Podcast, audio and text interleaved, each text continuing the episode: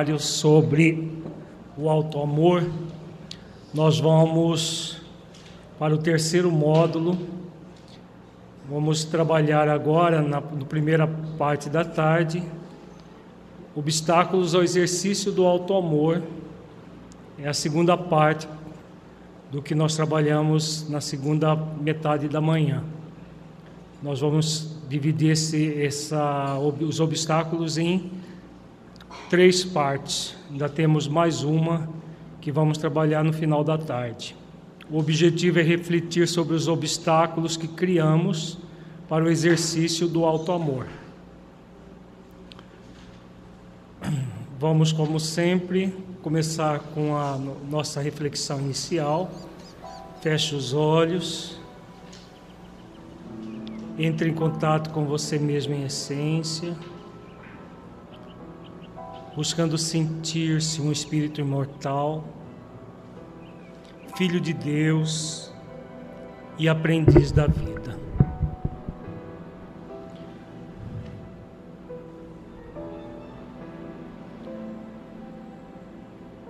Como você sente o alto amor em sua vida?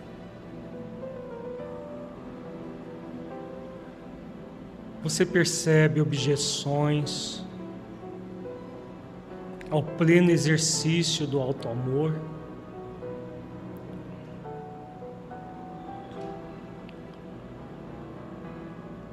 Consegue perceber movimentos mascarados, movimentos do ego evidente? que interferem com o exercício do alto amor. Deixe os seus pensamentos e sentimentos fluírem, evitando qualquer mascaramento num processo de auto-engano. Seja verdadeiro ou verdadeira com você, analisando-se com autenticidade.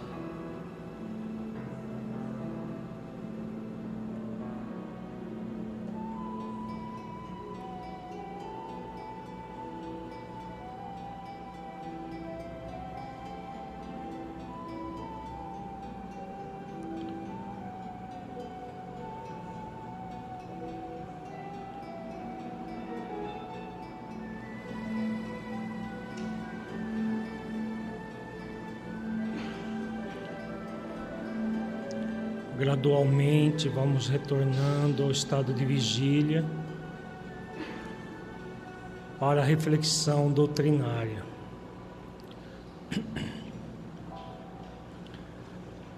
Na reflexão doutrinária, nós continuaremos respondendo a pergunta: quais os obstáculos ao exercício pleno do alto amor? E como podemos nos libertar desses obstáculos.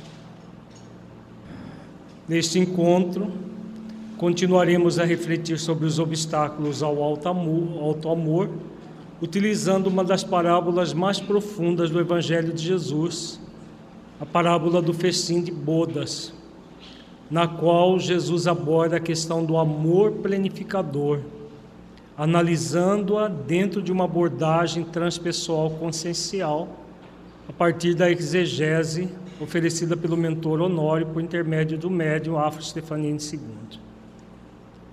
No livro Amor Imbatível Amor, a mentora Joana de Ângeles diz: O amor é substância criadora e mantenedora do universo, constituído por essência divina.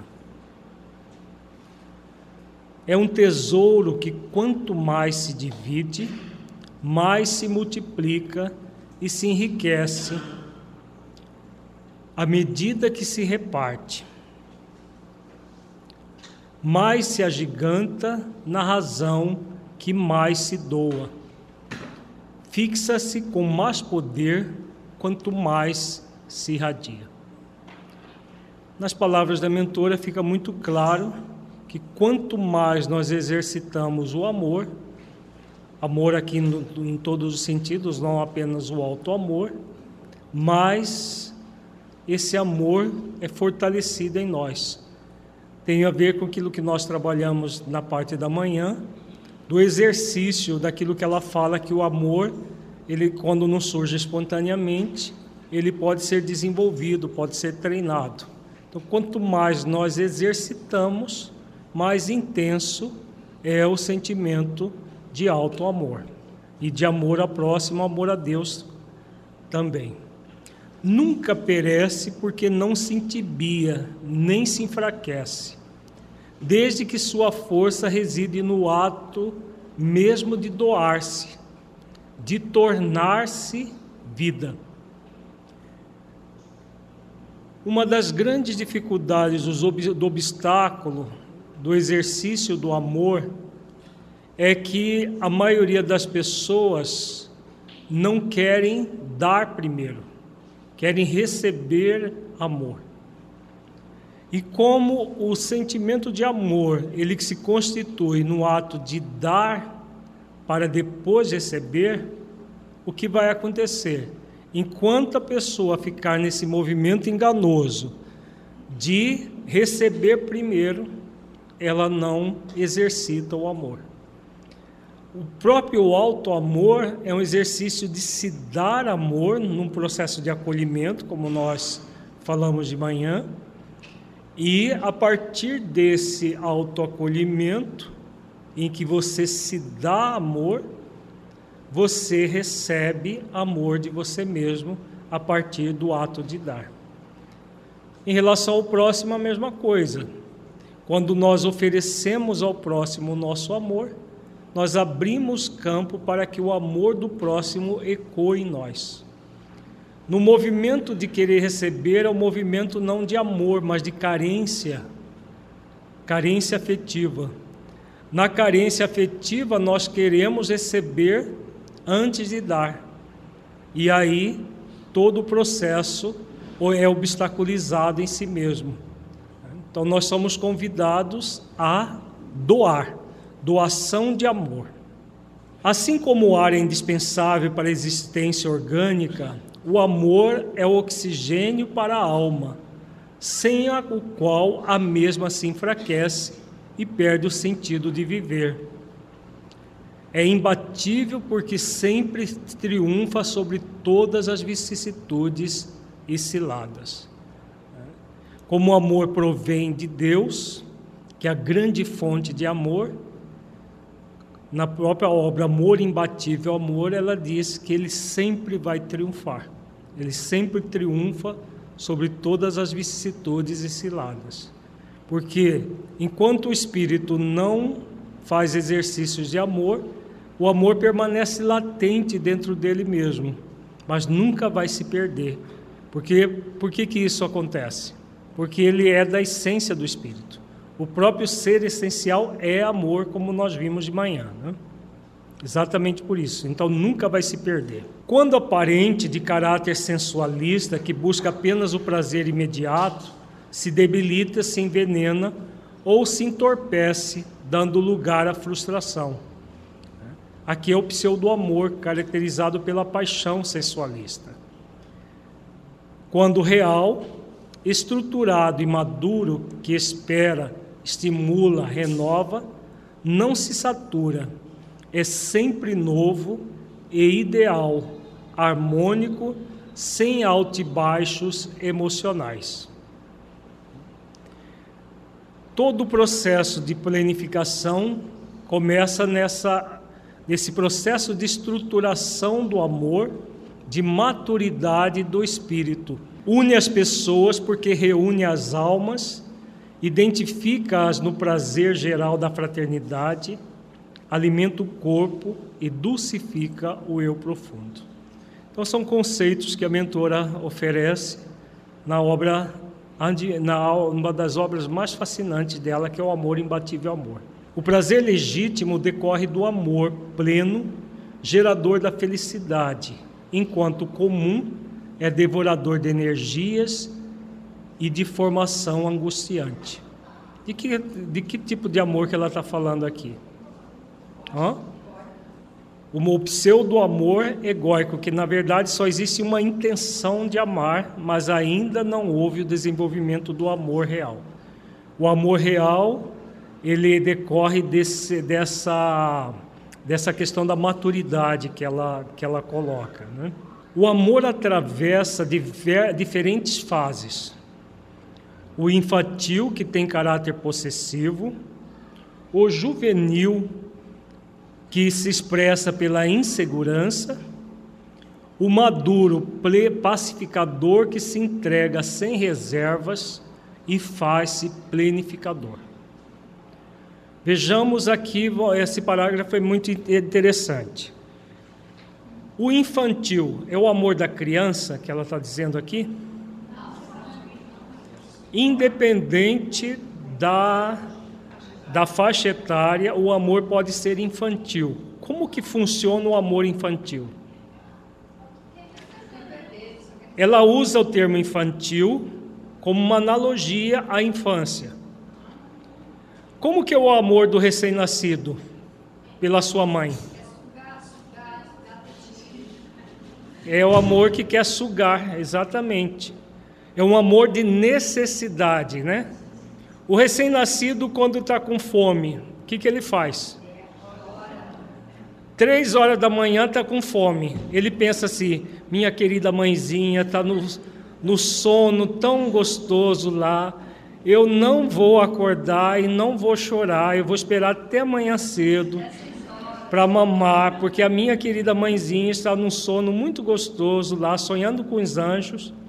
Eu não vou fazer isso com ela, acordá-la no meio da noite. É assim que é o amor do recém-nascido? Ele abre a boca no trombone, não quer saber se tem gente dormindo, se não tem, se vizinho está dormindo. Ele chora até o quê? Ser atendido. Atendido na sua fome. Então ele tem fome e aí ele é, necessita ser atendido. Vamos pegar o recém-nascido e trazer para o contexto das pessoas. Como que é o amor infantil?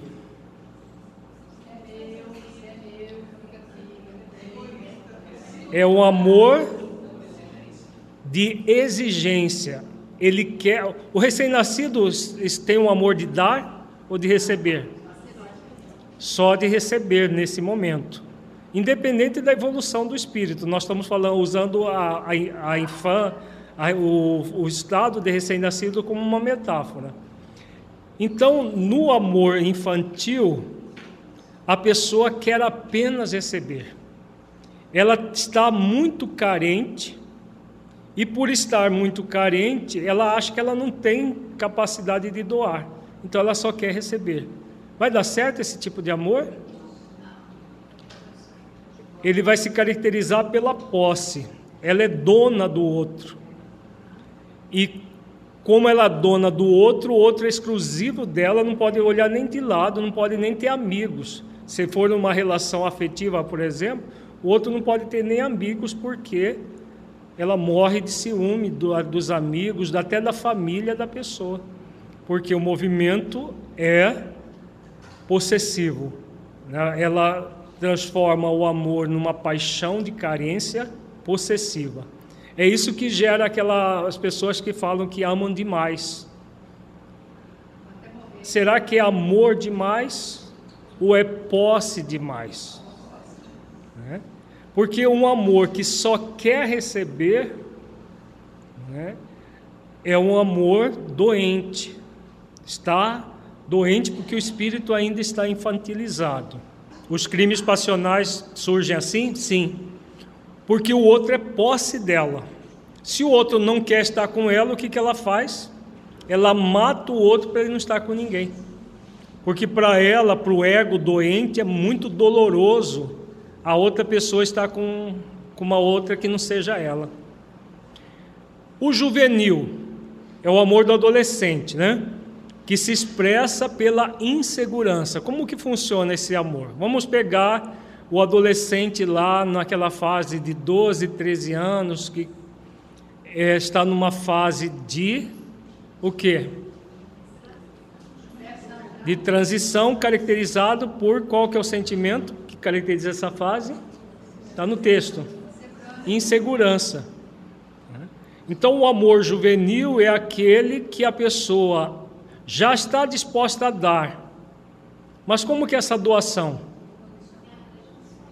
Ela é condicional.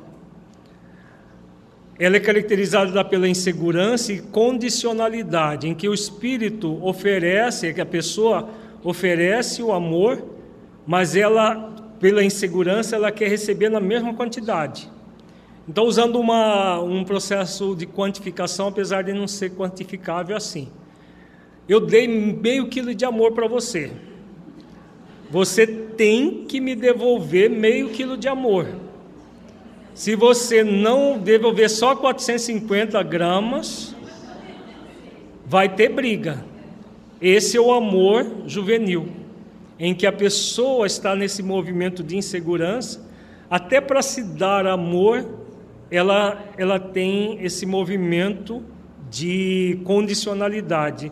Ela só se dá amor em que momento que é o amor esse, esse essa ju, juvenil? Hã? Quando faz tudo certo. Então, quando faz tudo certo, você merece amor. Se fizer qualquer coisa errada, como que funciona? Vai ficar de castigo, né? É juvenil, vai ficar de castigo, vai ficar sem ver televisão, vai ficar sem isso, vai ficar para aprender a comportar como uma pessoa boazinha. Né? Então, essa é a característica do, do amor juvenil. O maduro é pacificador, que se entrega sem reserva e, se, e faz-se plenificador. O que caracteriza esse amor? Ele é incondicional, focado em quê? Dar ou receber? Em dar em se dar, em se doar ao próximo. Por, por que, que ele é pacificador e planificador? Se eu dou o amor para mim, todas as circunstâncias, eu crio paz interior, eu desenvolvo paz interior porque eu me dou em todas as circunstâncias, não apenas quando eu faço assim o assado, como quando eu ajo assim o assado. E ele é plenificador porque a pessoa se alimenta com amor, ela se alimenta com esse amor plenificador. Na parábola, nós vamos entender bem o que significa essa plenificação que Joana, que Joana coloca aqui. Se o espírito passa por todas as etapas até chegar no planificador, sim, normalmente sim. Porque são etapas de evolução do espírito imortal, né? Ele não, não, não pula etapas. Uma pessoa que já nesta existência tem um amor maduro, é porque ela já desenvolveu esse amor maduro no passado espiritual. Se ele pode oscilar de maduro para infantil ou juvenil, não. Porque senão seu espírito seria retro, retroceder. Se ele é maduro, é maduro. O juvenil pode ter laivos de infantilidade. O juvenil, por quê? Veja que são três categorias que a mentora coloca, mas entre uma categoria e outra existem gradações. Então, uma pessoa que já está no amor juvenil pode ter momentos de infantilidade. E uma, uma, um amor infantil pode ter momentos assim que já, já é um pouco mais juvenil, dependendo do espírito. Mas aquele que está numa posição de maturidade, ele não volta para trás mais. Sim, do juvenil para a maturidade. O que não dá é depois de estar maduro voltar para o juvenil. Seria um retrocesso. Madureceu, amadureceu, já não volta mais. Às vezes a pessoa pensa que tem um amor maduro, né? Porque pensar que tem é a máscara que nós vimos de manhã. A pessoa que mascara pensa que tem um amor maduro, aí acontece qualquer coisa, ela vê que o amor dela não tem nada de maduro. Há um período em que se expressa como compensação na fase intermediária entre a insegurança e a planificação quando dá e recebe, procurando libertar-se da consciência de culpa. De que, que a mentora está falando aqui? Ela coloca aqui uma coisa muito importante.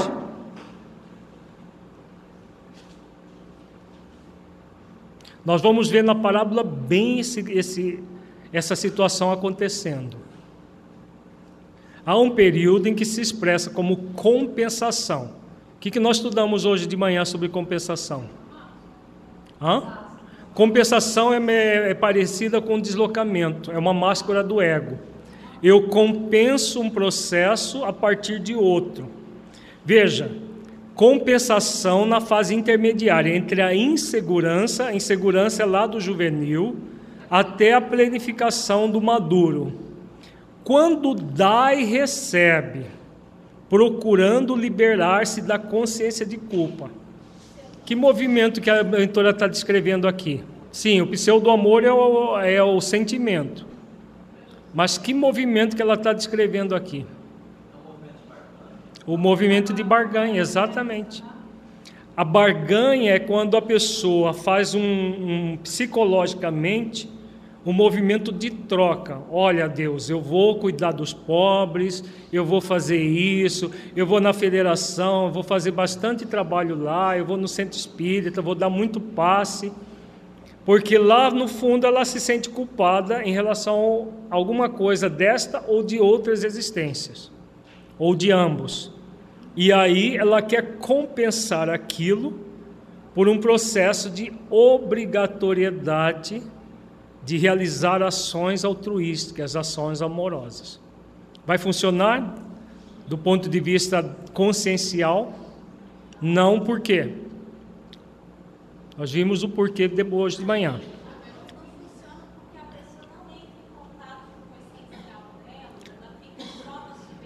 Se ela não funciona porque ela não entra em contato com o essencial, é exatamente isso. Em vez de contactar com as questões essenciais da vida, ela fica no movimento de máscara do ego. E máscara do ego é pseudo-amor. O estado de prazer difere daquele de plenitude, em razão de o primeiro ser fugaz, enquanto o segundo é permanente. Mesmo que sob a injunção de relativas aflições e problemas desafios que podem e devem ser vencidos. Então aqui ela faz diferença entre o prazer e o movimento verdadeiramente amoroso. O amor ele, ele é prazeroso, mas não é pela busca do prazer que se desenvolve o amor. Somente o amor real consegue distingui-los e os pode unir quando se apresentem esporádicos. Então, unir porque o movimento do amor verdadeiro, maduro, é eminentemente prazeroso mas é um prazer refinado do espírito, um prazer não sensual. O amor deve ser sempre o ponto de partida de todas as aspirações e a etapa final de todos os anelos humanos. O clímax do amor se encontra naquele sentimento que Jesus ofereceu à humanidade e prossegue doando na sua condição de amante não amado. Então, essa é a, a, o, o arque, esse é o arquétipo que nós devemos buscar no amor. O modelo. O modelo é Jesus, o amor incondicional, que sempre se deu e continua doando, como diz a mentora. No desenvolvimento do alto amor, é fundamental exercitar o amor da lei de liberdade, utilizando-a com discernimento. Por quê? Por que, que é importante exercitar o amor à lei de liberdade? Porque esse amor à lei de liberdade vai nos proporcionar o discernimento para fazer melhores escolhas, conforme nós estudamos de manhã que o amor deve ser uma escolha do espírito e nunca um processo de obrigação do espírito. A lei de liberdade é um fluxo divino presente em nossa consciência. Na parábola do festim de núpcias ou de bodas, vamos verificar que somente nos entregando a lei de liberdade, por meio do exercício pleno do livre-arbítrio, que é um atributo do espírito, exercitando a vontade de evoluir, é que nos abrimos para que as outras leis divinas cooperem dentro de nós. Nós vimos de manhã que o espírito pode se afastar de todas as leis divinas, com exceção de qual? Da lei de liberdade. Se não podemos nos afastar da lei de liberdade, qual é o convite que nós temos na nossa consciência? Veja, porque nós temos a lei de liberdade, que está associada à lei de responsabilidade, que está associada à lei de causa e efeito. Né?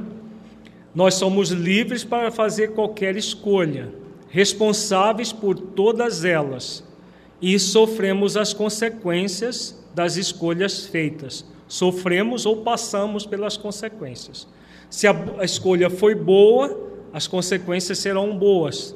Se as escolhas forem equivocadas, as consequências serão dolorosas e até sofridas, dependendo do nível que nós eh, fizemos dessas escolhas.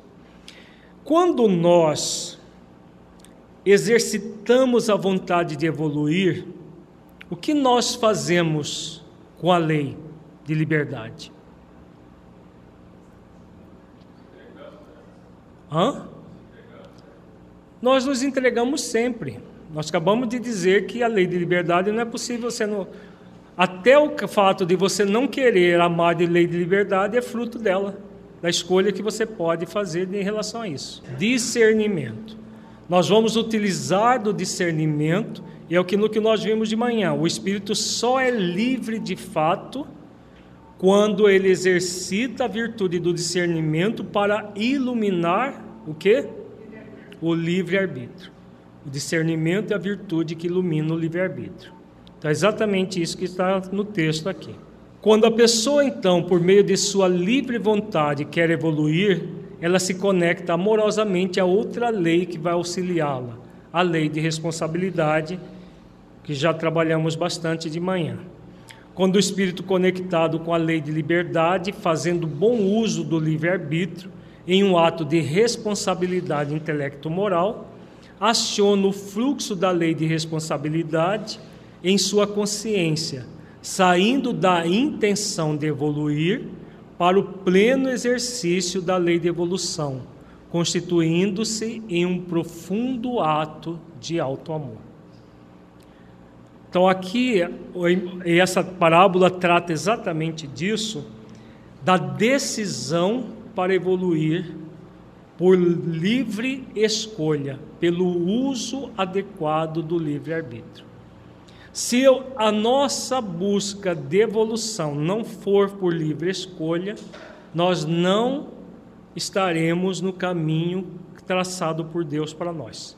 E a parábola mostra bem isso. Daí esse preâmbulo para o entendimento dela.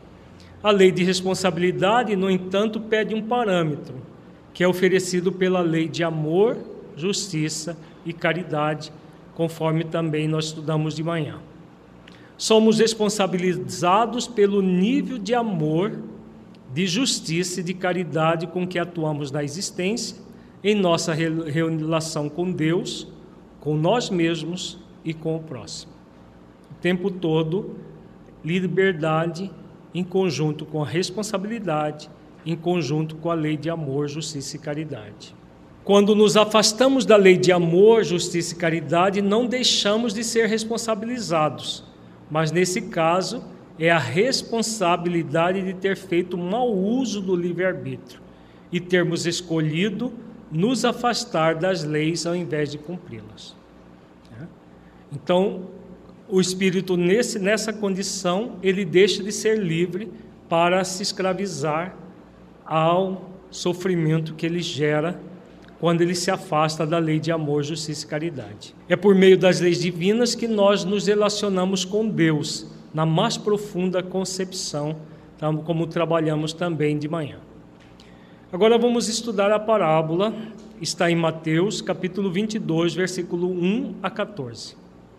Falando ainda por parábolas, disse-lhe Jesus: O reino dos céus se assemelha a um rei que, querendo festejar as bodas de seu filho, despachou seus servos a chamar para as bodas os que tinham sido convidados.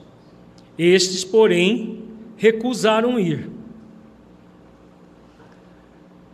O rei despachou outros servos com ordem de dizer da sua parte aos convidados: Preparei o meu banquete, mandei matar os meus bois e todos os meus cevados. Tudo está pronto, vinde às bodas. Eles, porém, sem se incomodarem com isso, lá se foram, um para a sua casa de campo, outro para o seu negócio. Os outros pegaram dos servos e os mataram, depois de lhes haverem feito muitos ultrajes. Sabendo disso, o rei se tomou de cólera e, mandando contra eles seus exércitos, exterminou os assassinos e lhes queimou a cidade. Então disse a seus servos: o festim das bodas está inteiramente preparado, mas os que para ele foram chamados não eram dignos dele. E depois as encruzilhadas, e chamai para os bodas todos quantos encontrardes. Os servos então saíram pelas ruas, e trouxeram todos os que iam encontrando, bons e maus. A sala das bodas se encheu de pessoas que se puseram à mesa. Entrou em seguida o rei para ver os que estavam à mesa, e dando com um homem que não vestia a túnica nupcial, disse-lhe: Meu amigo, como entraste aqui sem a túnica nupcial? O homem guardou silêncio. Então disse o rei à sua gente: Atalhe as mãos e os pés e lançai-o nas trevas exteriores. Aí é que haverá prantos e ranger de dentes, porquanto muitos são os chamados, mas poucos escolhidos. Então aqui nós temos a parábola inteira. É uma parábola riquíssima de símbolos símbolos eminentemente conscienciais que nos convidam ao alto encontro, ao alto amor plenificador. Vamos ver símbolo por símbolo o significado deles e como o que nós podemos é, como que nós podemos agir para reforçar em nós o exercício do alto amor. Falando ainda por parábolas, disse-lhe Jesus: o reino dos céus se assemelha a um rei que, querendo festejar as bodas de seu filho, despachou seus servos a chamar para as bodas os que tenham sido convidados. Estes, porém, recusaram ir. Vejamos quais os elementos nós temos aqui e quais os símbolos nós podemos tirar aqui desse versículo. O reino dos céus, o que é? O que significa? Hã? A essência? Não. Hã? O exercício das virtudes cumprindo as leis divinas. É, o reino dos céus é o exercício das virtudes. Buscai o reino de, de Deus, ou o reino dos céus e a sua justiça, e tudo mais nos será acrescentado. Então, o reino de Deus, o reino dos céus, tem a mesma acepção, é a, o exercício das virtudes dentro de nós. E o rei? Veja, Jesus coloca o reino dos céus se assemelha. Então significa o quê? Que o exercício para desenvolver virtudes se assemelha e aí ele vai dar toda a história de como se dá a busca do reino dos céus dentro de si. Quem é o rei? O rei é o ser essencial, é aquilo que nós vimos de manhã, onde estão todas as virtudes essenciais da vida em latência. Querendo festejar as bodas de seu filho, quem é o filho do rei? O ego. né? o ego. As bodas do, do, do filho. Que, o que são as bodas? Hã? A plenificação, exatamente. Vocês assistiram a palestra do Afro, né? e bom, é, então as bodas é a plenificação, o filho é o ego e o rei é o ser essencial. Despachou seus servos. Quem são os servos? Os sentimentos? Hum, hum, não. As experiências? Não, também não. O amor passa por ele, mas é, é mais do que isso. O amor é sentimento. Os servos. Quem são os servos? Amor, dor e sofrimento. Esse é o servo da parábola da grande ceia. Na palavra da grande ceia é são esses três os servos. Aqui, aqui é um pouquinho diferente. As leis divinas, especialmente a lei maior, lei de amor, justiça e caridade, que são esses primeiros servos aqui. Os servos a chamar para as bodas. Né? E aí, os que tinham sido convidados, esses, porém, se eh, recusaram ir. Então, a recusa é o que? O movimento de rebeldia do ser. Vamos ver aqui. Então, o rei, só recordando o que nós acabamos de ver, representa o ser essencial que somos. É a consciência profunda na qual estão escritas as leis de Deus. Querendo festejar as bodas, o ser essencial quer festejar as bodas, ou seja, a plenificação da consciência. O ser essencial quer festejar o divino dentro de nós, o movimento de tornar a consciência lúcida e transcendente em si mesmo. Esse é o movimento do, do, da plenificação. Alcançar a plenitude, o estado de felicidade que vai acontecer o que nesse estado? O que nós vimos hoje de manhã na fala da mentora a respeito dos espíritos crísticos? O que, que acontece com os espíritos crísticos? Eles amam a Deus de forma plena e transcendente, lembra? Isso é o nosso futuro. Nós somos convidados a amar a Deus por meio do quê? Das suas leis dentro de nós, na nossa própria consciência. Então, no nível, nosso nível evolutivo, o que é a planificação? Amar as leis, cumprindo essas leis, desenvolvendo as virtudes. A planificação do espírito que se tornou puro, crístico, é amar plenamente o Criador, sendo uno com Ele as bodas de seu filho. O filho representa o ego, o ser essencial que é, portanto, festejar a plenificação do ego dentro de nós. O que é essa plenificação do ego dentro de nós? O que significa isso? A transmutação dos sentimentos egóicos em virtudes essenciais. A plenificação é o movimento que nós falamos de manhã não é o problema ter o ego evidente, na verdade, isso faz parte da evolução. O grande problema é dar vazão ao ego evidente ou reprimi-lo e tentar mascará-lo. Aí nós criamos dois grandes obstáculos ao alto amor, que nós vimos de manhã.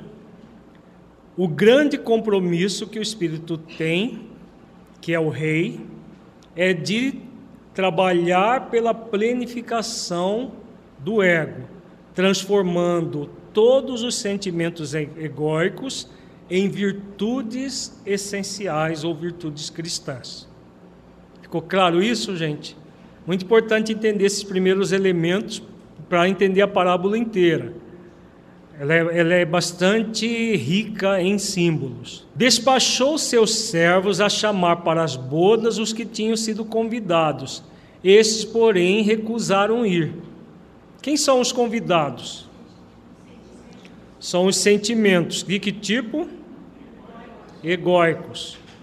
Para se plenificar. Os primeiros servos do ser essencial, em sintonia com a parábola da grande ceia, simbolizam o amor. A lei divina nos convida sempre pelo amor em primeiro lugar. Aceitar o convite é um ato de alto amor. Então nós temos a lei maior que é a lei de amor, justiça e caridade, que vem e nos convida amorosamente à plenificação. O que nós podemos fazer nesse momento? Aceitar ou recusar. Jesus está mostrando que no primeiro momento é o que é mais comum é o que? A recusa. Então, chama os convidados e eles recusam a ir. E chamar a quem? Os convidados, que representam os sentimentos da alma, para que se plenifiquem. Estes, porém, recusaram ir. Ao convite do amor, o ser negligencia a oportunidade de planificação devido à preguiça moral. Porque a planificação é um processo de que tipo? Fácil, trabalhoso para participar das bodas, do festim das bodas, é necessário o quê? Usar a túnica nupcial. E colocar a túnica nupcial é fácil? É trabalhoso. E como é trabalhoso, a maioria recusa ir. Alguns, quando vão, vão de que forma? Sem a túnica nupcial. Não é o que diz a parábola lá no final? Da pessoa que foi sem a túnica nupcial. Daqui a pouco a gente chega na túnica nupcial. Mas vamos por parte. Se pararmos para pensar com sinceridade e propósito, verificaremos que grandíssima parte de nossas dores acontecem hoje porque em episódios anteriores nós recusamos o convite do amor. Faz sentido isso? Muitas vezes a pessoa diz assim: se eu tivesse feito isso em tal momento, assim, assim, eu não estaria passando pelo sofrimento que eu estou passando agora. Né? Isso é exatamente o que? A constatação do que? Da escolha equivocada que fez quando houve o convite do amor. Quando houve o convite do amor, o que, que a pessoa fez? Recusou. Aí vem o sofrimento para que ela possa aprender a fazer boas escolhas. Se ao escutarmos a nossa intimidade e perguntarmos: se eu tivesse agido com os parâmetros da lei de justiça, amor e caridade naquela situação, eu tenho certeza que esta dor que eu estou sentindo agora não precisaria estar acontecendo comigo neste momento agora.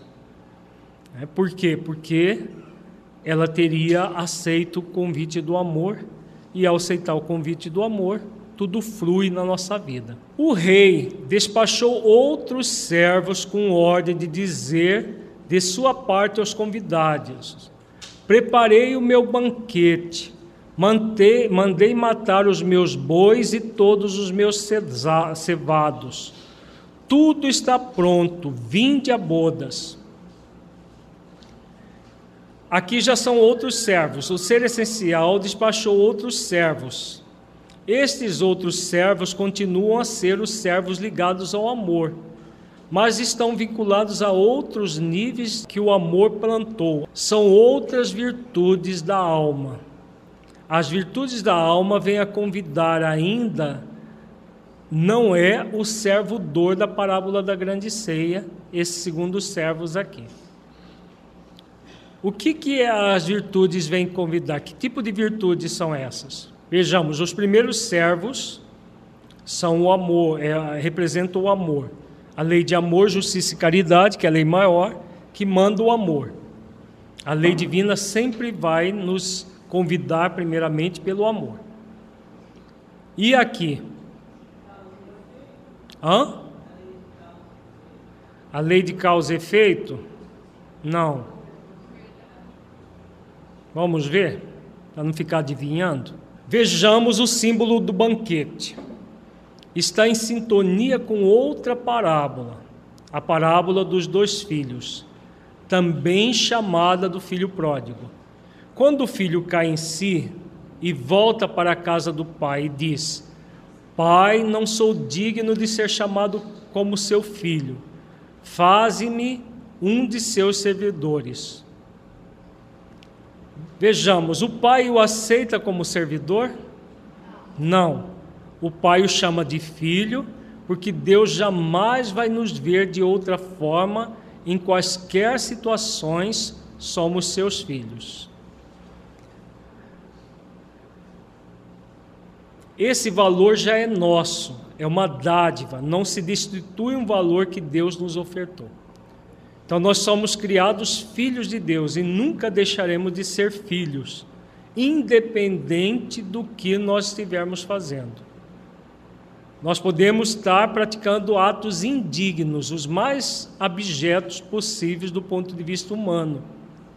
Mas do ponto de vista de Deus, existe ato abjeto para um de seus filhos? Não. Por quê? Tem uma razão de ser. Por quê? Porque Deus não se ofende? Passa por isso, mas é mais do que isso. Porque Deus nos vê como anjos. Deus é onisciente. Para Deus, nós somos espíritos puros. Quando Deus cria um princípio inteligente lá no átomo, o que Deus vê? Ele já vê o anjo. É assim que Deus nos vê como anjos, desde o instante que nós fomos criados.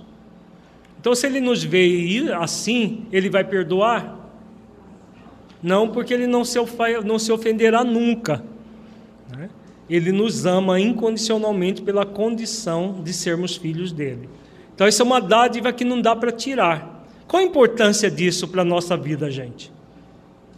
Qual é a importância disso no exercício do auto-amor?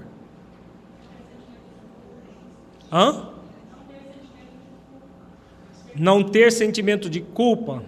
Hum, mais ou menos. Hã?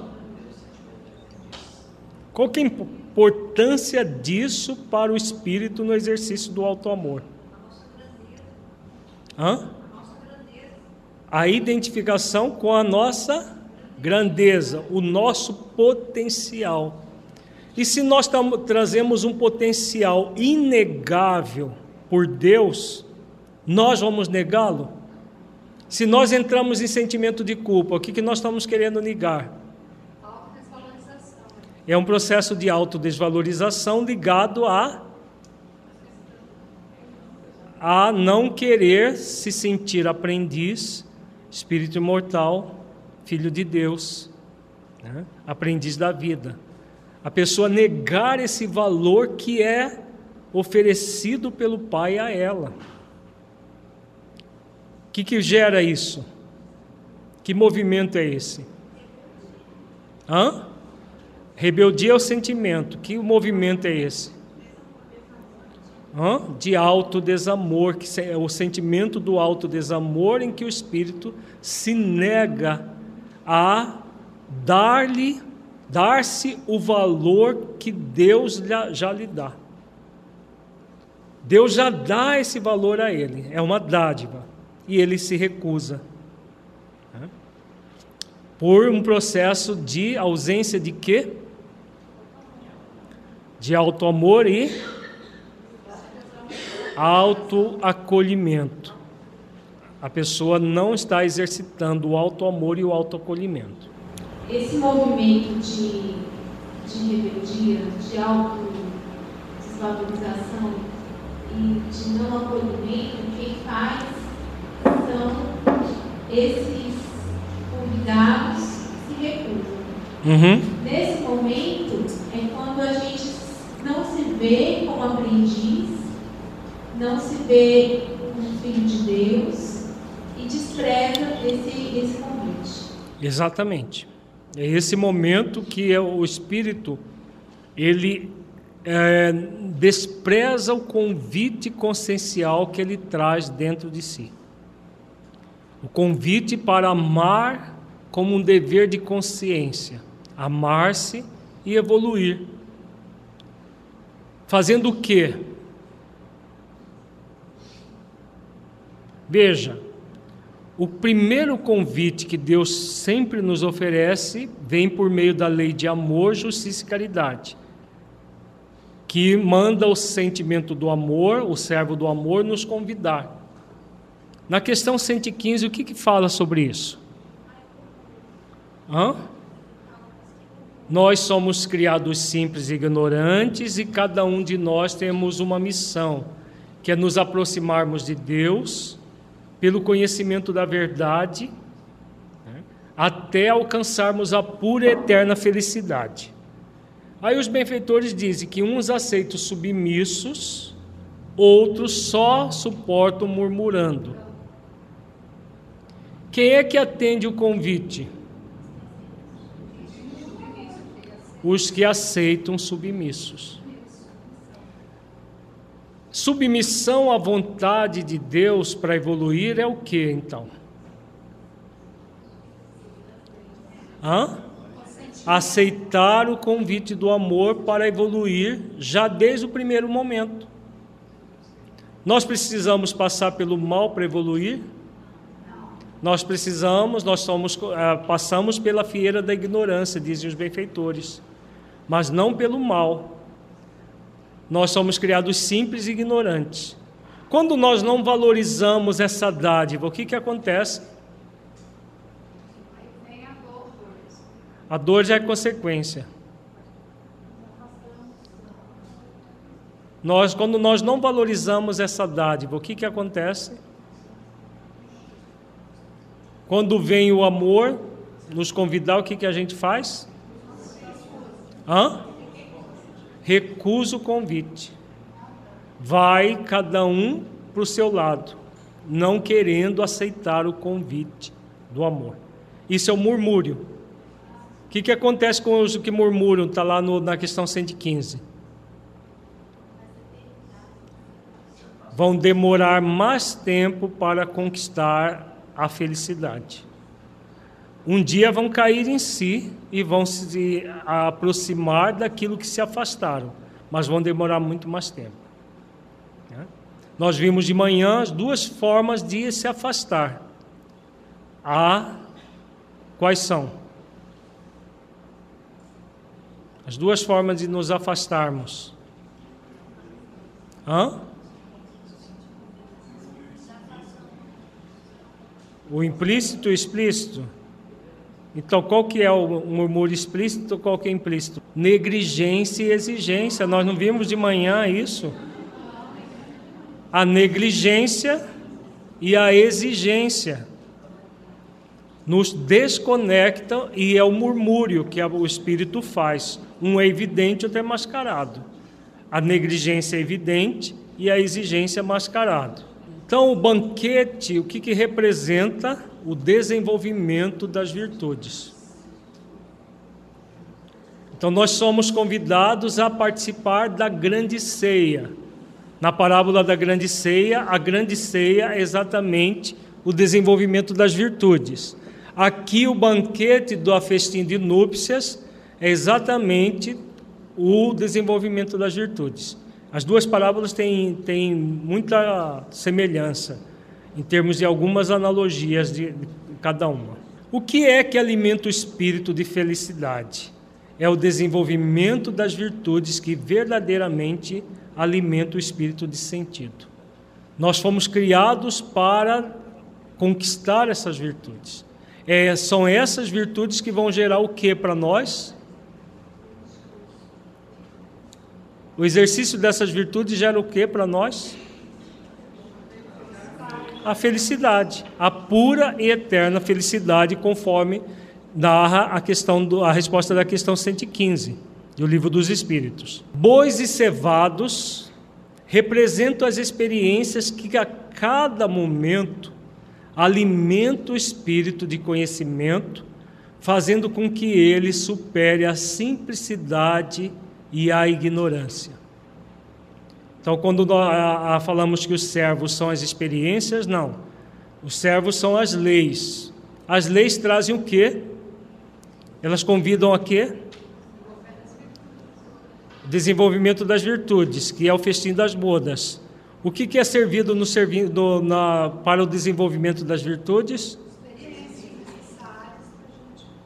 Para desenvolver as virtudes é servidos os bois e os cevados, que representam as experiências. As várias experiências que a vida nos oferece, passando por essas experiências de uma forma adequada, o que, que, nós, que vai acontecer conosco? Nós vamos superar a simplicidade e a ignorância, desenvolvendo a sabedoria, não é isso? Não é assim que o espírito evolui gradualmente pelo exercício do seu bom, o bom exercício do seu livre-arbítrio? Nós, nós fomos criados simples e ignorantes, mas para passar de etapa a etapa até a plenificação, somos convidados a passar pelas experiências que alimentam o espírito. Durante uma existência, quantas experiências nós passamos? Dá para quantificar? Não. São inúmeras as experiências, de, de dois tipos: experiências desafio e experiências estímulo. Ambas, em ambas, nós somos convidados a transformar em experiências de aprendizado para evoluir e crescer. Passar por experiências é fundamental e ninguém pode delas fugir. Mas ter consciência de que a experiência significa para nós é uma atitude do espírito que busca isso por livre vontade. Porque, caso contrário, as experiências de desafio e estímulo acontecem e ele não aprende com ela. Podemos passar pela experiência sem aprendizado? Sim, quando nós fazemos o quê? Recusamos o convite dos servos. Os servos nos convidam. Vem a experiência, a gente não aproveita. Não vai para. Veja bem, olha, como que é interessante as parábolas do Evangelho de Jesus. Jesus fala de uma festa e usando o termo bem, bem popular, né? uma festa de arromba. Já estava todos os cevados, né? A Alba não gosta disso, mas ela não está aqui hoje. Os bois, os cevados, era um banquete daquele de não. E as pessoas se recusam. Que estranho, né? Você convida para uma festa, vai ter comida até fofar, como diz o cuiabano. E a pessoa não vai.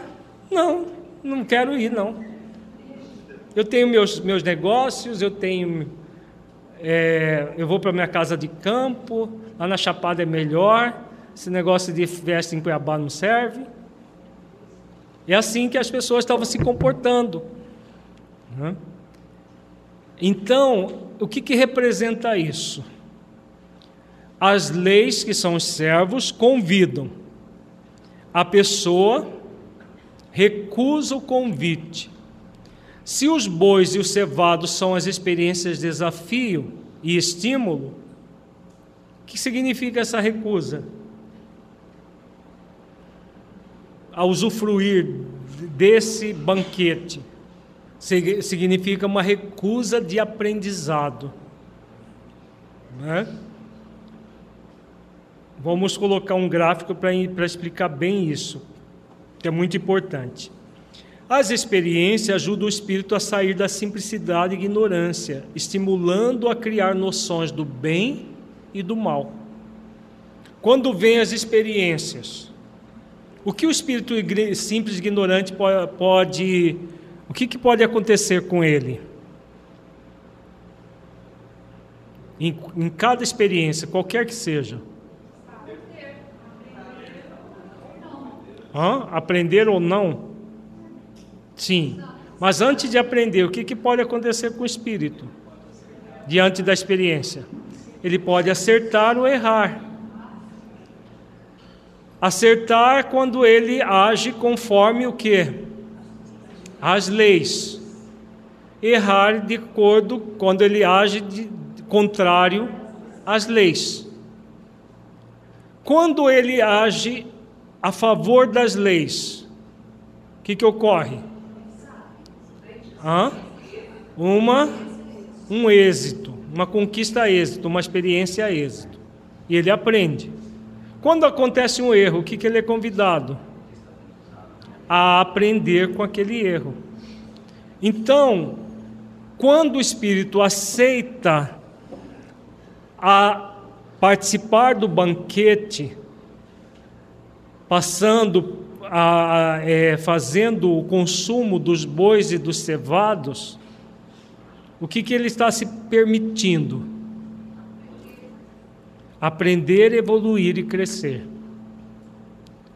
Esse aprendizado é feito de que forma? De uma forma obrigatória ou espontânea? Espontânea. Por isso são convites. Mas vejamos que na parábola os primeiros servos vão e convidam, depois a coisa vai ficando um pouquinho mais drástica, não vai?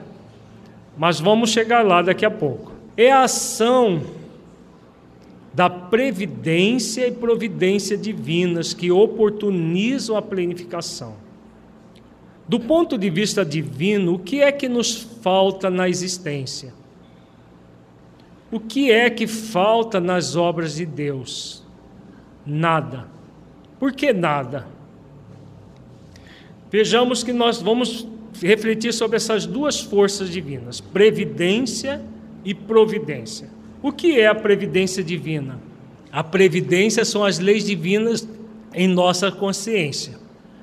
Deus foi tão previdente quando nos criou que ele não colocou as leis numa obra. Olha, no livro tal, vocês vão encontrar as leis.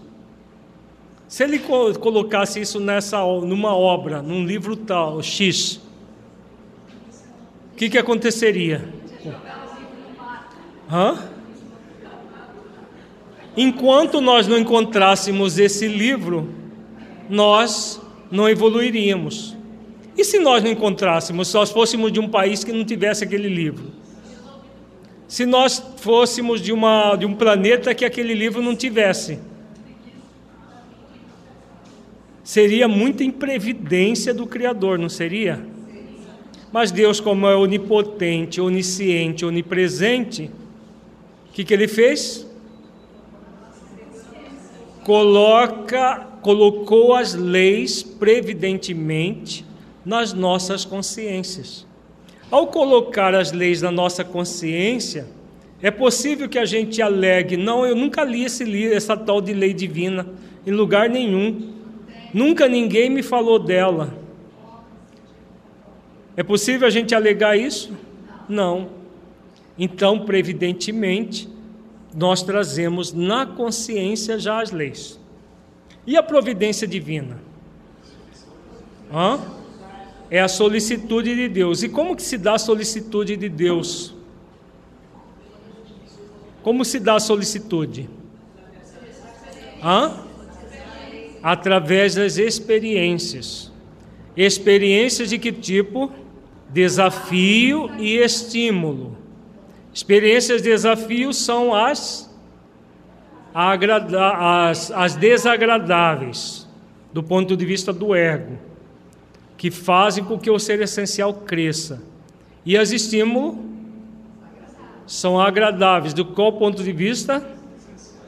Essenciais. Para o ego é muito chato. Esse negócio de leitura edificante, palestras edificantes, seminários, para o ego é muito chato. Né? O que nós estamos fazendo em pleno sábado à tarde, com esse solzão lá fora, de 33 graus, depois do almoço, para o ego é o quê? Nossa, mas que cara chato, me leva para assistir seminário. É, um programão para o ego, né? E para o ser essencial, como que é? É uma delícia. Que bom que tem seminário hoje, né? Para aqueles de nós que estamos voltados para o essencial, o que nós estamos fazendo é delicioso, extremamente agradável. Para aqueles de nós que ainda estamos voltados ao ego, o que nós estamos fazendo aqui é chato demais. Tanto é que a, a, só de no Facebook, quantos, quantos milhares de convites foram feitos, é, Tiago? São 20 mil pessoas que recebem São 20 mil pessoas que receberam o convite. Vamos supor que daqui de, da, daqui de Cuiabá ou daqui de Mato Grosso fossem é, 1% disso. Daria 200 pessoas para estar aqui. Nem 200, nem 1% aceitou o convite. Esse negócio de seminário, sábado o dia inteiro, domingo de manhã, mas nem, nem passo lá. Pela internet o pela internet o Lieb viu de manhã, tinha quanto? 30 e... Agora aumentou de 37 para 42. Nossa, o mundo inteiro. o mundo inteiro tem 42 pessoas assistindo. Eu estava até comentando com o Heitor antes, antes do almoço. Se fosse um seminário, como se livrar da culpa, como se livrar é, da. Do, uh? da obsessão teria um pouquinho mais, não muito, né? Teria aí uns umas 150 pessoas aqui no, na federação, na internet podia ter umas 80, 100.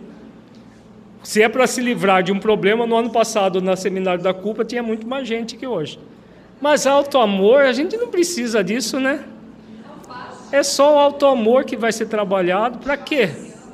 Eu quero me livrar da culpa, eu quero me livrar da, da, da fobia, eu quero me livrar do problema. Agora, quando você oferece a solução, a maioria recusa o convite. Então, foram, veja que na prática continua sendo a mesma coisa como era na época de Jesus. 20 mil convites, quantos aceitaram o convite? Muito pouco. Por quê? A maioria espera outros servos chegarem. Mas nós somos convidados pelas experiências desafio, que são as desagradáveis, e as experiências estímulo, que são agradáveis do ponto de vista da essência e não do ego. Porque o ego, o agradável para o ego é, é o, seria o quê? Fazer o quê nesse momento? Hã? Não fazer nada, né? Ficar em casa dormindo, roncando. Aí depois que acordou, cansou de dormir, aí vai para a beira da piscina ou vai lá para a chapada, fica lá, oh, come, dorme, volta a comer, né? Para o ego seria assim, bem interessante no nível do ego. Então a experiência estímulo são as agradáveis do ponto de vista da essência. Uma oração, uma leitura edificante, uma mensagem que nós leiamos, um seminário que façamos com o objetivo de exercitar o auto-amor, de desenvolver o auto-amor, é agradável do ponto de vista da essência. Por isso que ainda são poucas pessoas que aceitam esse convite. Mas tudo são, é, todas as experiências, tanto as, as é, desafio quanto as estímulo, vêm da providência divina, que nos oportuniza a planificação. Trazemos, às vezes, uma ilusão de que certas coisas estão faltando em nossas vida, nossa vida. Mas se alguma coisa, em essência, faltasse na nossa vida, Deus não seria onipotente nem onisciente. Portanto, nada está faltando para o nosso progresso. Podemos ter certeza, nós estamos no lugar certo, no momento certo, na família certa, tudo certo, no lugar, no, no centro espírita certo, na federação certa, em tudo que, que é o melhor para nós. É, tudo. Tudo que é melhor para nós. Que puxa a orelha na hora certa, né, Odete? tudo que nós precisamos para a nós, o nosso progresso. Os benfeitores, certo, tem um Honório aí bem severo que chama atenção. O que, que acontece? Somos nós que não temos olhos de ver e ouvidos para ouvir, numa linguagem evangélica, o significado das experiências em nossa vida. Quando vem a experiência, como não temos olhos de ver e ouvidos de ouvir, como Jesus dizia, a experiência passa e a gente não aproveita para evoluir. Então, quando acreditamos que algo está faltando, significa que não estamos utilizando as experiências desafio e experiências estímulo de uma forma essencial, e sim de forma egóica, muitas vezes transferindo para Deus aquilo que é responsabilidade nossa. Se fizermos isso, o resultado é um estado de, de estagnação. Vamos estudar a seguir um, um esquema, alguns esquemas que abordam o sentido das experiências em nossas vidas, para concluir essa primeira parte da reflexão da parábola. Vejamos aqui, todas as vezes que nós vamos reencarnar, como que é a nossa programação antes de encarnar? Como que nós, o que, que nós vemos lá na literatura espírita? Tudo muito bem programado. Todas as, todas as, todas não, não é o caso, mas a, a, assim as experiências desafio mais significativas, as experiências estímulo mais significativas são programadas dentro de uma probabilidade, de uma possibilidade. Nós somos bem preparados, somos convidados a refletir uma série de coisas. E aí, como que nós encarnamos? Cheio de expectativas. Eu vou, dessa vez eu vou conseguir, eu vou realizar o bem no limite das minhas forças, eu vou trabalhar em tudo que eu puder é assim que todos os espíritos saem do mundo espiritual. As descrições de André Luiz falam disso, as descrições de Filomeno, os romances sérios falam disso. Ninguém sai murcho, ah, acho que eu não vou dar conta, ah, não, acho que eu, eu, eu não vou ser capaz de fazer, ah, é muito para mim. Alguém já viu essa descrição? Não tem, em obras sérias não. Pode ser que obras apócrifas por aí tenha esse tipo de coisa, mas obras sérias não tem. Então todos nós encarnamos com muitas expectativas. E expectativa de que, de que tipo? Essenciais. Expectativas essenciais. Como são expectativas essenciais? Como são? Todas as vezes que eu receber na minha vida uma experiência de desafio, como que eu vou agir? Com amor, justiça e caridade comigo, como aprendiz da vida, como filho de Deus, espírito imortal, aprendiz da vida. Todas as vezes que surgir uma oportunidade de uma experiência estímulo, o que, que eu vou fazer? Eu vou aproveitar essa experiência. E por que, que tão poucas pessoas agem assim? Se é porque nós ficamos só com no que é agradável ao ego, exatamente isso. Então vamos ver aqui o que, que acontece.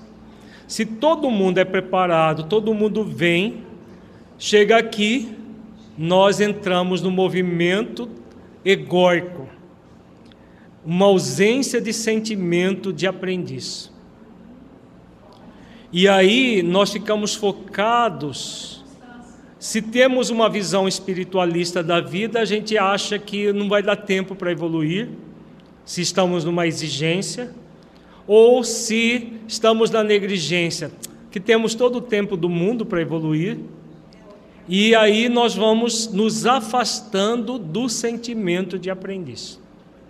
Quem é responsável por isso? Então, é a ausência do sentimento de aprendiz uma limitação de tempo para evoluir, expectativas egóicas. Isso que está escrito nesse, nesse quadro. Então, o que, que acontece com a pessoa nessa situação? Tem gente que diz assim: ah, mas porque isso acontece por causa da, do esquecimento do passado. Será que é por isso? Vamos refletir juntos. Se é por causa do, do esquecimento do passado, quem seria responsável por essa, por essa situação? Hã? Deus. Deus que criou a lei do esquecimento.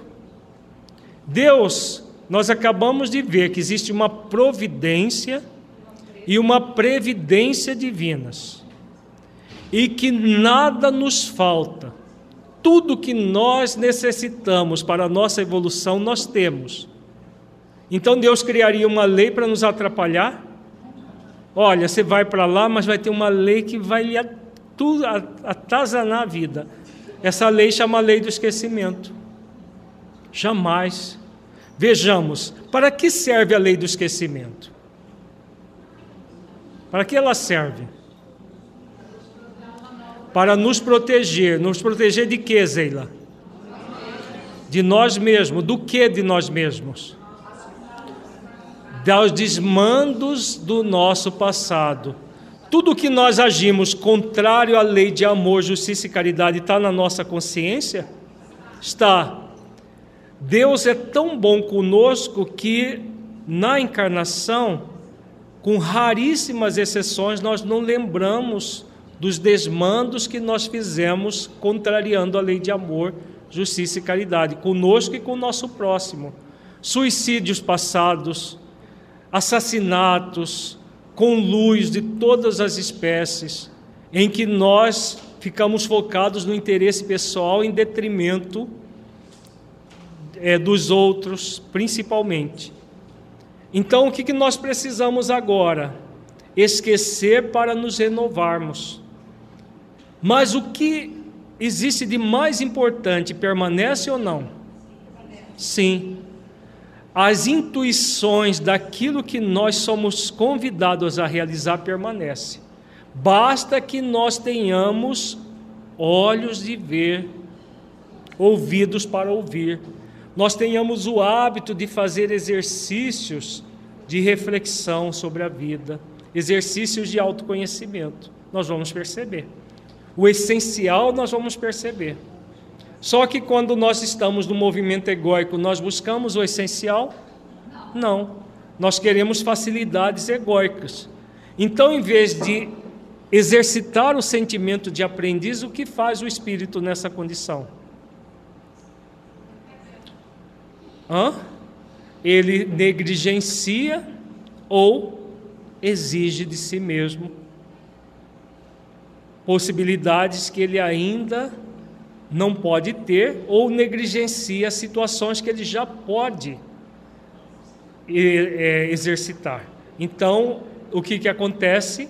A ausência do sentimento de aprendiz. E aí, o tempo para a existência é limitado ou ilimitado? Hã? É limitado o tempo da existência. Nós temos um tempo para evoluir e crescer na atual existência? Sim. Dentro do programa que nós realizamos, nós temos um tempo para evoluir. Nesse, na última obra da, da editora Espiritizar, esse é um livro sugênese, já fazendo um merchan bem interessante do livro. Chama Sexualidade e Saúde Espiritual. Ele é um livro que nós fomos o organizador. Eu sou o organizador do livro, mas um livro não é nosso. Os textos, ah, praticamente todos eles, foram oferecidos pelos mentores do projeto Espiritizar e por espíritos que fizeram depoimentos é um livro que fala sobre sexualidade, sexo, sexualidade e sexualismo. São ah, é, 66 perguntas que você sempre quis fazer sobre sexo e nunca teve com quem perguntar, para quem perguntar. Né? Porque pergunta para outro ignorante e vão ser dois ignorantes respondendo. ignorante falando do mesmo tema, todo mundo permanece ignorante. O que os mentores propuseram? são espíritos superiores, foram vários, não, não é só o mentor Honório, propuseram a responder questões as mais diversas sobre sexo. Tudo que se pode aqui tem o, temos o assunto é, sexo erotismo, compulsão sexual, incesto, fantasias sexuais, masturbação, pornografia, sexo virtual, sonhos eróticos, sexo precoce, por aí vai. São vários assuntos, todos eles trabalhados nessa obra. Uma das perguntas fala sobre a questão do tempo que nós temos para, pelo exercício do amor, pelo convite do amor, trabalhar certas questões que nós trazemos débitos do passado. A providência divina nos envia a existência corporal e na existência corporal nós temos um tempo para evoluir por amor. Isso é válido na existência do espírito como um todo e em cada encarnação também isso é, é válido. Se o espírito já não nasceu numa expiação, ele tem tempo para ver se ele se modifica por amor. É uma, é uma pergunta sobre estupro que aborda isso. E aí, o que acontece? O espírito preguiçoso, quando reencarna, o que, que ele faz? Oba, estou num parque de diversões, deixa eu me divertir a valer. Então ele tem convite para fazer um seminário sobre o auto-amor, ele recusa, né, e vai tomar as canas da vida, como as pessoas falam. Ele tem um convite para assistir um estudo reflexivo terça-feira, ele recusa. Ele tem N convites para refletir sobre a vida e realizar o bem no limite das forças e recusa todas. Pode, podemos fazer isso? Podemos, porque temos a lei de liberdade que nos pode, nos, nos faculta fazer isso. Faz, é bom para nós fazer isso? Não, por quê? Não há quem esteja no planeta de expiações e provas sem débitos a serem resgatados. Então, se nós não agimos amorosamente, qual que é o segundo servo? A dor. Qual é o terceiro? O sofrimento. Então, é, a pessoa, a, a resposta do, do mentor que deu, ofereceu essa resposta, ele disse o seguinte: ninguém nasce para ser estuprado. Nenhuma mulher nasce para ser estuprada, nenhuma criança nasce para sofrer o abuso de um pedófilo. Nada disso acontece. Porque se imaginarmos que isso pudesse acontecer, seria a providência divina enviando a pessoa para sofrer e enviando o causador do sofrimento. Inadmissível isso. Agora, existem os escândalos. É necessário que haja escândalos, mas ai daqueles por quem os escândalos venham, não é o que ensina Jesus? Então, estupro é um escândalo dentro da, do, da metáfora que Jesus usa, do símbolo? É um pedófilo estuprar uma criança, uma criança de meses, como é o caso do menino chamado Tiago, um menino que não viveu. Recém-nascido foi estuprado por um pedófilo e desencarnou, ainda recém-nascido. Isso é um escândalo? É. É necessário que haja esses escândalos, mas ai daqueles. Por que, que é necessário? Vejamos, a pessoa que tem débitos do passado relacionados ao estupro. Ela praticou estupro ou praticou pedofilia. Vamos pegar esses dois casos, que tem no livro os dois, pedofilia e estupro. Praticou isso no passado. Há um tempo para que a pessoa evolua pelo amor. Se ela age com preguiça moral, o que vai acontecer na hora que terminar o tempo? aí as probabilidades dela sofrer o estupro serão muito grandes. Muito grandes. E aí a pessoa passa pelo processo, a, aquele que está dentro da, da índole disposto a estuprar. Por que esta mulher e não aquela? Porque a própria pessoa, pela lei da atração, atrai o estuprador. Porque na consciência dela, ela traz a mácula que ela não quis superar pelo amor.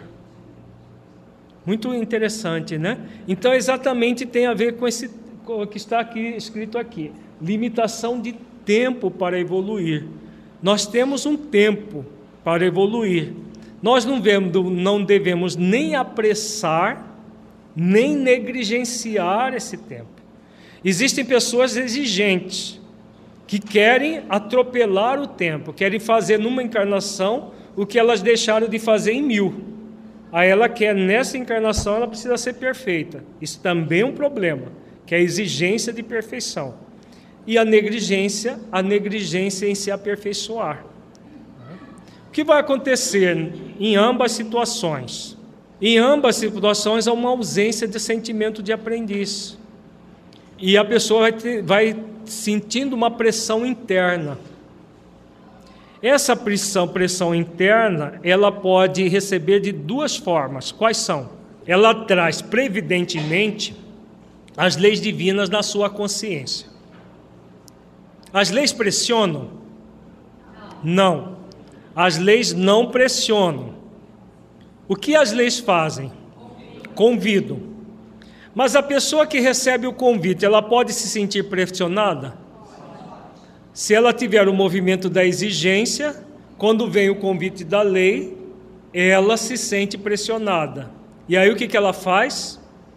Reage. Então ela reage se pressionando. Eu tenho que, eu tenho que fazer, eu tenho que evoluir, eu tenho que isso. Porque ela já ficou muito tempo parada, preguiçosa. E agora ela quer correr, fazer tudo aquilo que ela não fez até agora. Da mesma forma, a lei convida. Como age o preguiçoso? Ignora o convite da lei, não age, na verdade, né? Então ele fica passivo, não age. Se ele não agir, o que, que acontece? A lei vai esquecer dele? A lei está na consciência. Aí o que, que ele vai atrair? A dor e o sofrimento. Se ele se rebelar contra a dor, ele cria o sofrimento. No livro Nas Fronteiras da Loucura tem um caso muito interessante dessa questão. Havia uma jovem que estava na noite de, de, de, de carnaval numa tarefa de solidariedade. Havia uma senhora sozinha que é, gostaria muito de que alguém fizesse o evangelho no lar com ela. E essa jovem se candidatou e foi. Ela participava de um centro espírita, se candidatou e foi para no na no primeira noite do carnaval para fazer um sábado de carnaval no Rio de Janeiro para eh, fazer o evangelho com essa senhora. Quando ela estava saindo da casa da senhora, foi cercada por três rapazes que a levaram para um beco próximo. E esses três rapazes iriam estuprá-la. Ela imediatamente viu o perigo que estava correndo e entrou em prece. O que, que ela fez? O que ela fez nesse momento? Hã? Conectou com o quê? conectou com o poder real que ela traz em si mesma como filha de Deus, aprendiz da vida. Né? E aí o que, que ela fez? Na oração, ela emitiu um pensamento que alcançou a, a dimensão espiritual, né?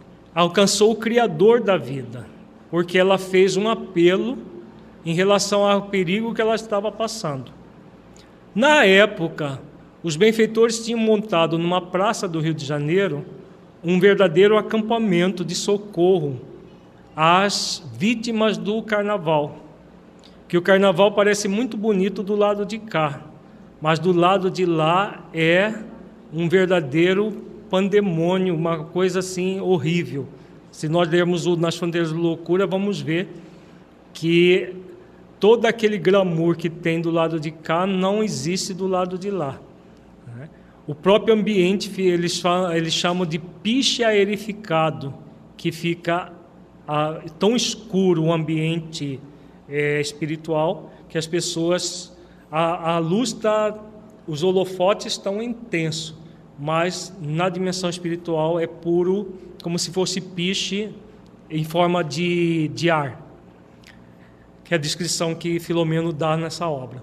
Então, o que, que aconteceu? Então, eles fizeram essa, essa, esse acampamento e havia nesse um aparelho específico para captar preces.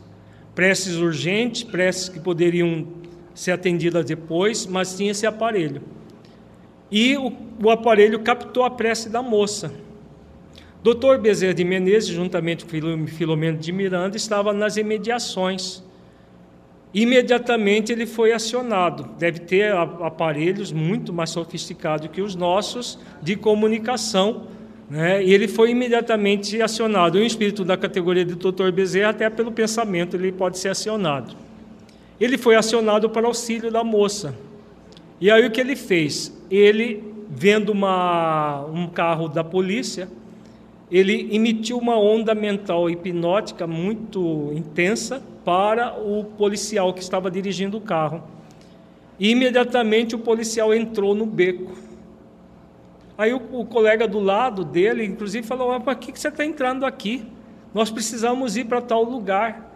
Falou: Não, mas eu dei uma vontade muito grande de entrar aqui, nós vamos entrar. Hora que eles entraram, os três rapazes que já estavam prestes a estuprar a, mo a moça saíram correndo para não ser presos pela polícia. E aí Filomeno faz uma pergunta para o doutor Bezerra de Menezes, muito interessante. É, ele perguntou se estava na, na, no débito da moça passar por um estupro. E o doutor Bezerra de Menezes disse que sim. Ele, como espírito superior, ele só observando a moça já percebeu toda a história de vida dela. Que sim, mas que pelo trabalho do bem que ela havia que ela estava realizando até aquele momento e pelo bem que ela tinha feito naquela noite, o que aconteceu? Bastou o susto para ela resgatar o débito.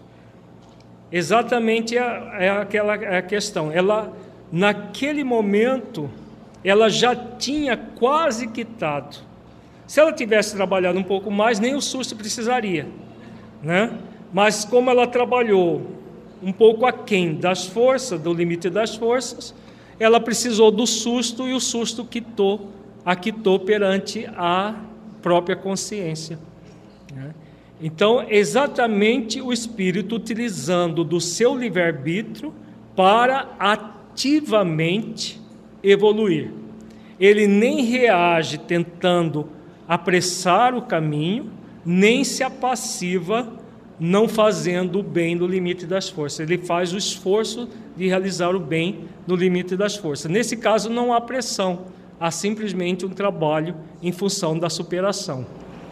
Ali, você poderia é, é, explicar para a gente a lei, de, a lei de reparação desse caso, para que, que eu possa entender como que funciona a lei de reparação nesse, é, nesse caso específico? Nesse caso do estupro da moça? Isso.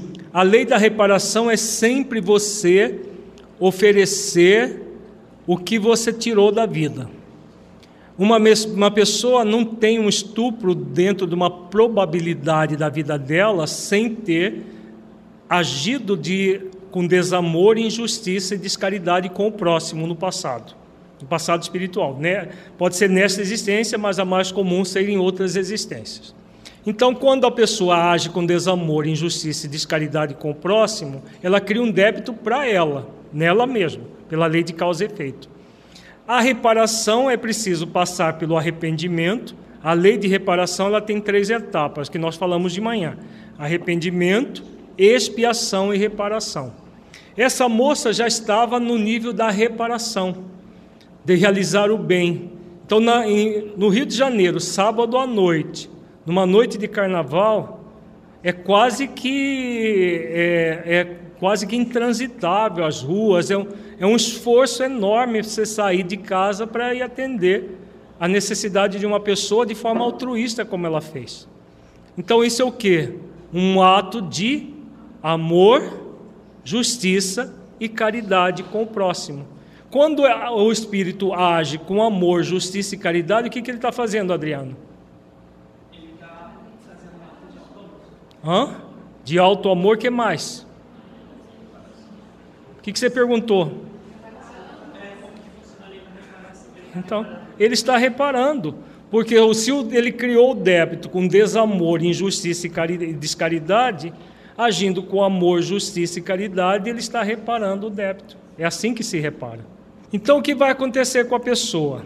Há uma exigência de garantia de satisfação das expectativas. De que tipo? As egóicas. E com, com, quais são as expectativas egóicas? Sombra e água fresca, tudo muito fácil. Não haver nenhuma experiência, desafio para passar. Um mar de rosas, a vida tudo muito light, como as pessoas falam. Essas são as expectativas egóicas. Vão, vão acontecer? Ela quer que tudo esteja bem, mas bem do ponto de vista do ego. Nenhuma experiência de desafio, experiência estímulo não serve para nada, isso é só para Carola. Carola que gosta dessas coisas, de prece, de, de reflexões profundas. Comigo não tem isso. Aí o que, que a pessoa faz? O que, que vai acontecer com ela? Um estado de frustração e ansiedade decorrente da não realização das expectativas. Então ela traz expectativas que foram deturpadas e quanto mais ela tenta nesse movimento reativo passivo conseguir realizar as suas expectativas, mais frustração ela vai sentir. Como deve ser? Vamos ver. Como deve ser. As mesmas expectativas em relação à própria evolução nas várias circunstâncias da vida. A pessoa renasce com aquela expectativa: eu vou conseguir, eu, eu posso, eu tenho condições de reparar muitos débitos, porque eu fui preparado assim, assim, assado, como a gente vê na literatura. O que, que vai acontecer? Quando a pessoa continua trabalhando de forma essencial, porque antes, o que, que diferenciava essa pessoa que ao reencarnar esquece o passado e aí se modifica em termos das expectativas? Qual é a diferença de antes, pelo simples fato de reencarnar, muda tudo para as, para as pessoas com movimentos egóicos? O que, que muda? Elas ignoram as, a, que ela é um espírito imortal. Antes ela estava na dimensão espiritual. E na dimensão espiritual todo mundo sabe, sente, vive como espírito imortal, porque está na dimensão real. Quando nós encarnamos, a, pro, a, a própria prova é de esquecer para poder aprofundar nos valores por livre consciência. São poucas as pessoas ainda na Terra que fazem isso, que entram no movimento essencial. E o movimento essencial, ele significa submissão à vontade, à onipotência, onipresença e onisciência de Deus. A pessoa se coloca como aprendiz da vida. Para que ela se coloque como aprendiz da vida, o que, que é necessário? Que exercício de que sentimento? Hã? Para que ela se coloque como aprendiz, o que, que é necessário? Humildade, mansidão, o que mais? Alto amor. Alto amor, humildade e mansidão. Aí ela se coloca como aprendiz. Quando ela se coloca como aprendiz, o que acontece? Ela se pressiona na exigência? Não. Ela negligencia a experiência? Também não. O que, que ela vai fazer? Ela usa o tempo de Deus para evoluir. O tempo de Deus, quais são? Qual é? Hã? O tempo de Deus é a eternidade. Mas em cada existência, o tempo de Deus é a eternidade? o tempo de Deus, que Deus nos oferece a cada existência, o tempo daquela existência é limitado.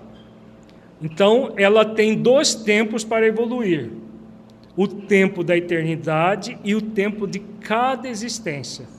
Como ela não se exige perfeição, nem negligencia o aperfeiçoamento, o que vai acontecer? O esforço de realização de, como aprendiz da vida, trabalhando em função do seu crescimento espiritual. E aí o que ela vai sentir? Leveza e suavidade.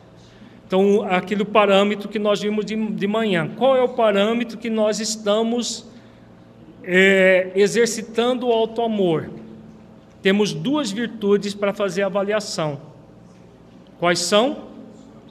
A suavidade e a leveza. Se a nossa vida está suave e leve, é porque nós estamos fazendo exercícios de auto-amor. Se a nossa vida está pesada, a, o jugo está perverso, o fardo está pesado, é que nós não estamos fazendo exercícios de auto-amor. Quando nós agimos assim, nós podemos nos entregar convictos que a, as expectativas serão garantidas? Podemos ou não? Sim, por quê? Como as expectativas são essenciais, nós não queremos que as experiências de desafio não existam. Nós queremos que que toda experiência de desafio nós transformemos em experiências aprendizado. Todas as vezes que tiver uma oportunidade de uma experiência estímulo, nós aceitamos o convite e trabalhamos com aquela experiência estímulo na nossa vida. O resultado, em vez de frustração, nós vamos entrar no estado de serenidade consciencial. Nós vamos entrar no estado de harmonia conosco, porque estamos no movimento de vida e não contra a vida. No outro esquema, para concluir esse, esse módulo, nós temos aqui as experiências de desafio, que são as desagradáveis, e as experiências estímulo, que são agradáveis. Então, como nós falamos, agradáveis do ponto de vista da essência, não do ego. As experiências de desafio são desagradáveis do ponto de vista do ego também. Do ponto de vista da essência, se nós soubermos enxergar pelos olhos da essência, a própria experiência de desafio é o quê? Ela passa a ser estímulo, ela não é agradável. Por exemplo, você está tá tudo bem na sua vida, de repente descobre um câncer. Nossa, que coisa agradável, porque eu vou receber esse câncer de forma essencial. Vai ser possível? Não. Ninguém vai, a não ser que tiver pancada da cabeça, né? Que ótimo, estou com câncer no estômago, estou com câncer no fígado, vai servir para minha evolução, eu vou ficar ótimo. Isso não é possível. Agora, eu posso, diante daquele câncer, refletir: bom, eu, como espírito imortal, esse câncer é do meu corpo, eu posso, mesmo nesse câncer, com esse câncer, evoluir e crescer. Utilizá-lo como estímulo de crescimento, de evolução. Eu posso fazer isso? Posso. Se eu receber a experiência desafio como um convite da vida para eu evoluir e crescer. Então veja, é desagradável porque é, aquilo vai mudar minha rotina, vai gerar toda uma série de situações que eu vou necessitar de fazer todo um tratamento, mas eu posso ver aquilo como uma grande oportunidade de aprendizado. E aquilo ser um, apesar de desagradável, ser desafiador, sim, será além de desafiador e desagradável um estímulo de crescimento e não um estorvo na vida da pessoa. Se ela ver de forma diferente, vai ser um estorvo que aí ela quer arrancar dela mesma, que é o movimento egóico que nós acabamos de ver. Em ambas as experiências, a pessoa é convidada a ter um, a desenvolver um aprendizado, transformar experiências de desafio, experiências de estímulo em experiências de aprendizado. O aprendizado, como nós já, já refletimos, é feito de acertos, conquista êxito, e erros, conquistas aprendizado. Se eu erro, é porque eu agi é, contrário à lei divina. Sou convidado a quê? a me arrepender, a expiar e reparar. Tudo isso gera aprendizado para mim e deve ser repetido quantas vezes forem necessárias. Todas as vezes que eu errar, eu sou convidado a arrepender, expiar e reparar aquele erro. Tudo isso vai é resultado do cumprimento das leis divinas, desenvolvendo as virtudes essenciais. Há uma boa utilização do tempo para evoluir. O espírito não perde tempo, ele está o tempo todo utilizando do tempo que ele tem da encarnação para evoluir e crescer, sabendo que ele tem a eternidade. Tudo que ele não puder fazer nessa existência, que ele fizer já no limite das suas forças, ele não precisa se preocupar que ele vai ter outras existências, outras oportunidades, quantas forem necessárias. Então ele faz a boa utilização do tempo, tanto o tempo infinito de Deus, quanto o tempo finito da encarnação. O resultado disso será uma vida com serenidade consciencial, suavidade e leveza. O tempo todo nós vamos evoluindo com suavidade e leveza. Vamos fazer a nossa avaliação reflexiva então. Feche os olhos. Entre em contato com você mesmo em essência, buscando sentir o conteúdo estudado neste encontro. O que você entendeu do conteúdo que se aplique à sua vida?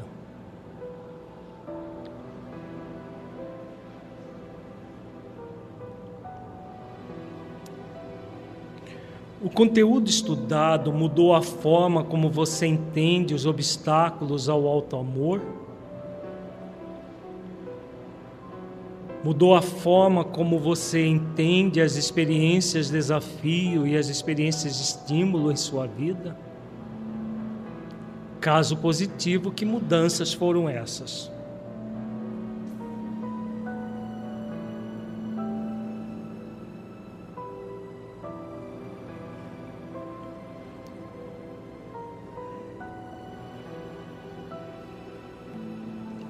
Neste encontro, refletimos sobre os obstáculos ao alto amor, de modo que nos esforcemos para superá-los. Como você sente esses obstáculos acontecendo na sua vida? Você tem trabalhado para superá-los ou tem agido com negligência? Você tem se exigido superá-los? Ou tenha trabalhado com diligência para superar esses obstáculos? Como é realizar esses esforços para você?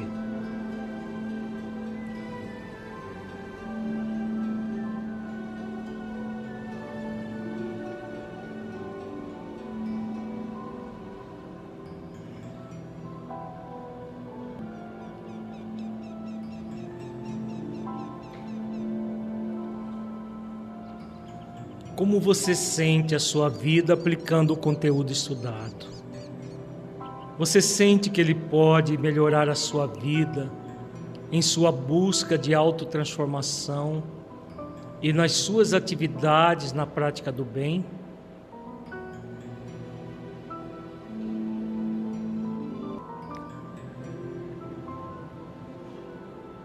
Sinta-se agora um espírito imortal que traz em si mesmo a determinação divina de evoluir até a perfeição relativa. Pelo conhecimento pleno e cumprimento das leis divinas, pela prática das virtudes e pela busca da unidade com Deus. Mergulhe profundamente nessa verdade espiritual. Sinta, veja-se desenvolvendo todas as virtudes essenciais da vida ao longo do tempo, buscando o poder real em si mesmo, sentindo as possibilidades que se abrem para você em virtude do desenvolvimento das suas potencialidades.